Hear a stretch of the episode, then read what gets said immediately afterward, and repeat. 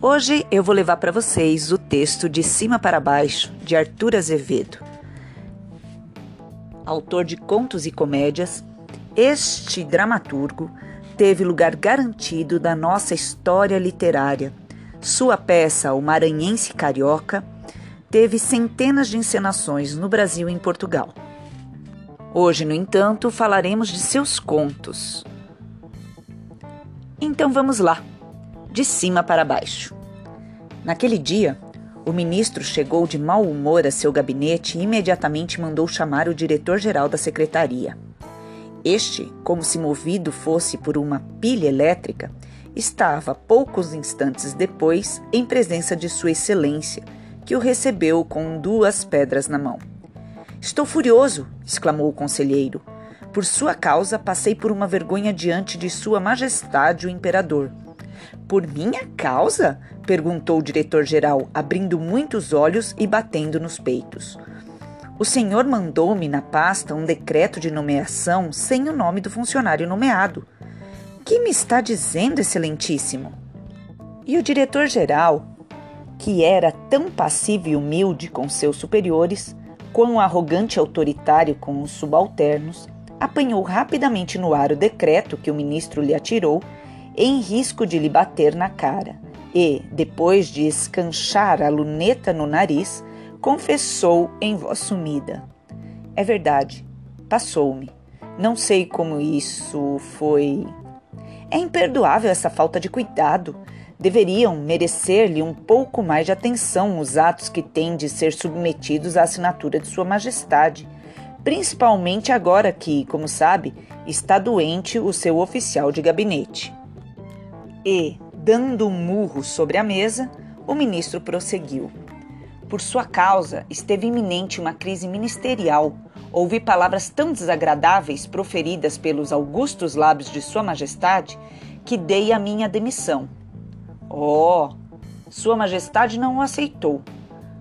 Naturalmente, fez Sua Majestade muito bem. Não a aceitou porque me considera muito e sabe que um ministro ocupado como eu é fácil escapar um decreto mal copiado. Peço mil perdões a Vossa Excelência, protestou o diretor-geral, terrivelmente impressionado com a palavra demissão. O acúmulo de serviço fez com que me escapasse tão grave lacuna mas afirmo a Vossa Excelência que de agora em diante hei de ter o maior cuidado em que se não reproduzam fatos desta natureza. O ministro deu-lhe as costas e encolheu os ombros, dizendo: Bom, mande reformar essa porcaria. O diretor-geral saiu, fazendo muitas mesuras, e chegando no seu gabinete, mandou chamar o chefe da terceira sessão, que o encontrou fulo de cólera. Estou furioso, por sua causa, passei por uma vergonha diante do senhor ministro. Por minha causa? O senhor mandou-me na pasta um decreto sem o nome do funcionário nomeado. E atirou-lhe o papel que caiu no chão. O chefe da terceira sessão apanhou-o atônito e, depois de se certificar do erro, balbuciou. Queira Vossa Senhoria desculpar-me, senhor diretor essas coisas que acontecem, havia tanto serviço e todos tão urgentes. O senhor ministro ficou, e com razão, exasperado. Tratou-me com toda consideração, com toda a afabilidade, mas notei que estava fora de si. Não era caso para tanto. Não era caso para tanto? Pois olhe, Sua Excelência disse-me que eu devia suspender o chefe de sessão que me mandou isto para na pasta. Eu? Vossa Senhoria. Não o suspendo.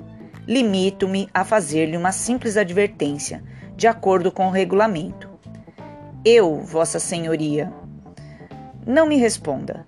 Não faça a menor observação. Retire-se e mande reformar esta porcaria. O chefe da terceira sessão retirou-se, confundido, e foi ter a mesa do amauense que tão mal copiara o decreto. Estou furioso, senhor Godino. Por sua causa, passei por uma vergonha diante do senhor diretor-geral. Por minha causa? O senhor é um empregado inepto, desidioso, desmazelado, incorrigível. Este decreto não tem o nome do funcionário nomeado. e atirou o papel que bateu no peito do amauense. Eu devia propor a sua suspensão por 15 dias ou um mês. Limito-me a repreendê-lo na forma do regulamento. O que eu teria ouvido se o senhor diretor-geral me não tratasse com tanto respeito e consideração? O expediente foi tanto que não tive tempo de reler o que escrevi. Ainda o confessa? Fiei-me em que o senhor chefe passasse os olhos. Cale-se. Quem sabe se o senhor pretende ensinar-me quais sejam as minhas atribuições? Não, senhor, e peço-lhe que me perdoe esta falta.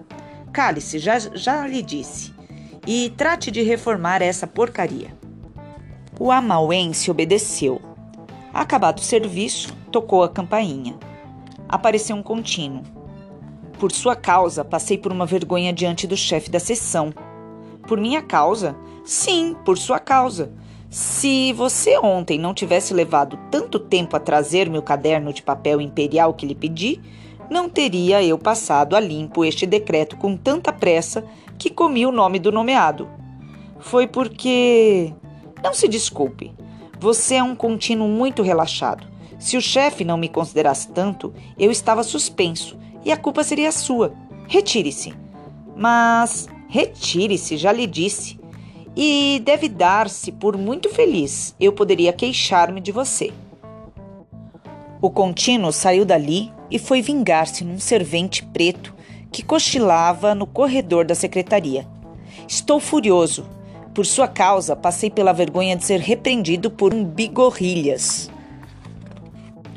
O contínuo saiu dali e foi vingar-se num servente preto que cochilava num corredor da secretaria. Estou furioso. Por sua causa, passei pela vergonha de ser repreendido por um bigorrilhas. Por minha causa? Sim. Quando te mandei ontem buscar na portaria aquele caderno de papel imperial, por que te demoraste tanto? Porque. Calha a boca. Isso aqui é andar muito direitinho, entendes? Porque no dia em que eu me queixar de ti ao porteiro, estás no olho da rua. Serventes não faltam. O preto não redarguiu. O pobre diabo não tinha ninguém abaixo de si em quem pudesse desforrar-se da agressão do contínuo. Entretanto, quando depois do jantar, sem vontade, no frege moscas, entrou no pardieiro em que morava, deu um tremendo pontapé no seu cão.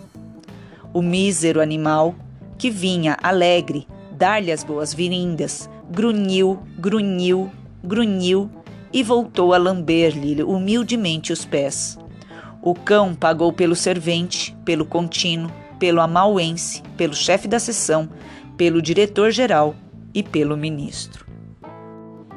E assim termina nossa história. Parece-lhe familiar? Sim, meus amigos, a literatura é a representação da vida.